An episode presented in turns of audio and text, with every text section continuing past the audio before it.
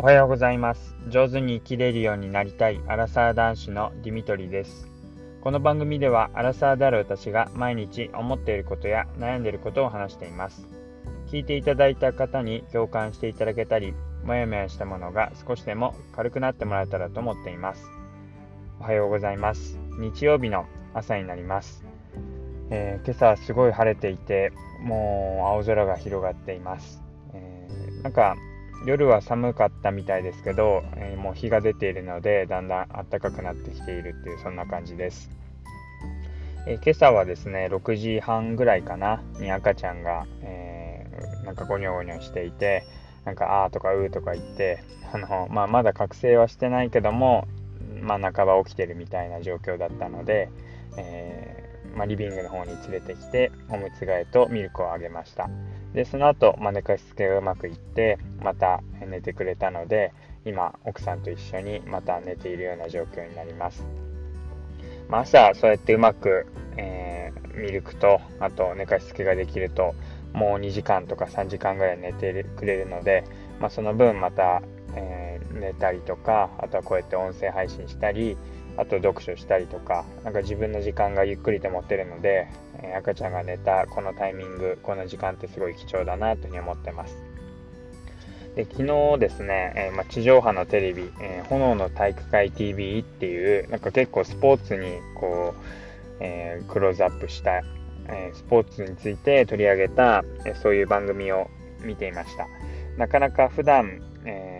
テレビって見ていなくて、まあ、見たとしてもあの本当に好きな番組を録画していてそれをこう見返すっていうそんな感じが多いんですがまあ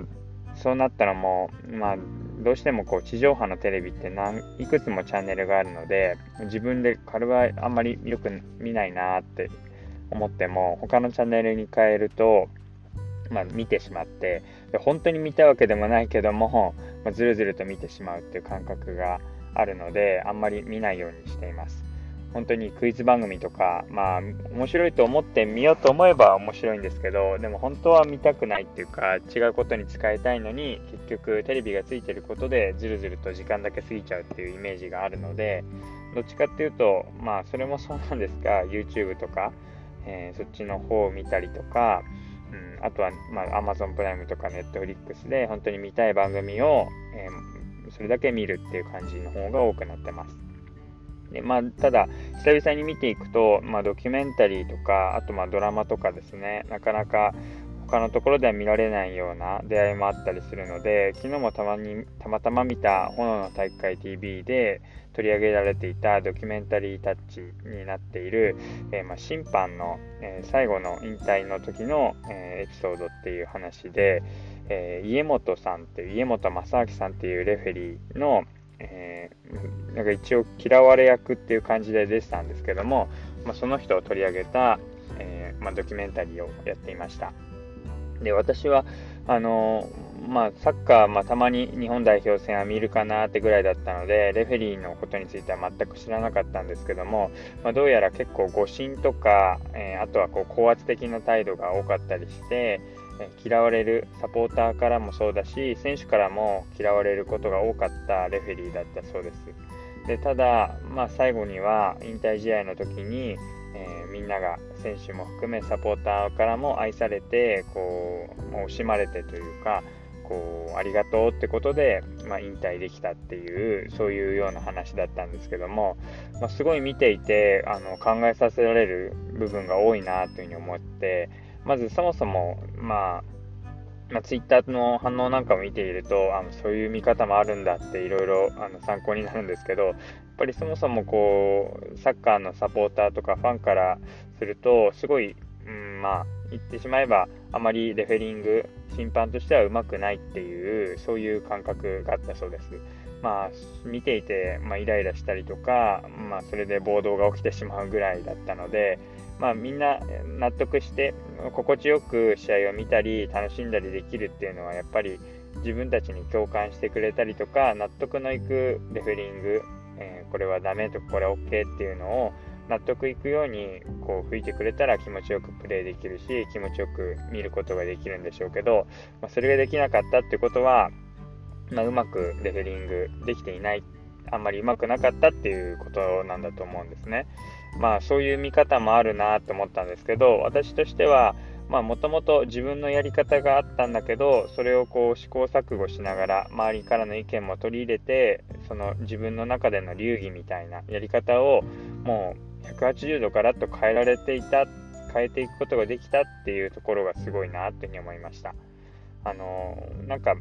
話を聞いてるとすごい責任感のある方なんだろうなっていうふうに思っていてレフェリーとしてやっぱ笑顔とか話したりとかえー、なんかこう自分の意見を変えるようなことは絶対にあってはいけないっていう、まあ、そういう責任感とか使命感を持って、えー、審判をされている方なんだろうなというふうに思います。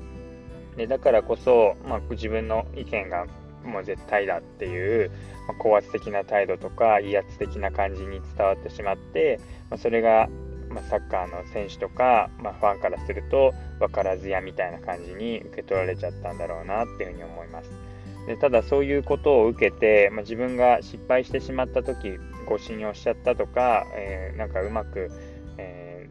ー、なんかすごい退場者を出すような、えー、たくさんカードを出すような荒れる試合になってしまった時にあれが良くなかったとかこれが良くなかったっていうことで、まあ、自分で反省をして、まあ、その期間相手なんかこうそれもまたすごいですよね。無期限のこう、えー、審判の停止試合停止とかそういうこともあってそこで、うん、普通だったら折れてしまうというかもうやめちゃおうとか自分に向いてないなって思うんでしょうけどそうじゃなくて、まあ、うん、なんかそこでは家族の力っていう風な話で出てたんですけど、まあ、やっぱり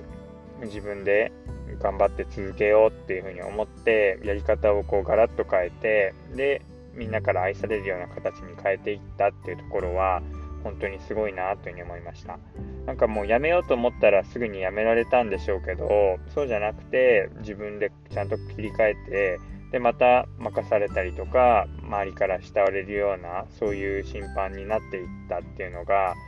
うん、そこってすごいなというふうに思いました。だから自分のやり方をこう大切にして自分の、うん、なんかこだわってる部分を守っていくっていうことも大事なんでしょうけど、まあ、周りからの意見とか、まあ、周りからどう思われてるのかっていうのをちゃんと受け入れて自分のやり方をこう柔軟に変えていくってことはもっと大事なんだろうなというふうに思います。自分で大切にしたいことっていうのが周りとまた違っていた時に、まあ、どっちを正しくどっちを優先するのかっていうとやっぱり周りから求められるとか周りから必要とされるっていう部分で言うとまあどういうふうに思われるのかってことを優先して自分を変えていく。それがやっぱ仕事として、うん、必要なんだろうなってことを考えさせられました。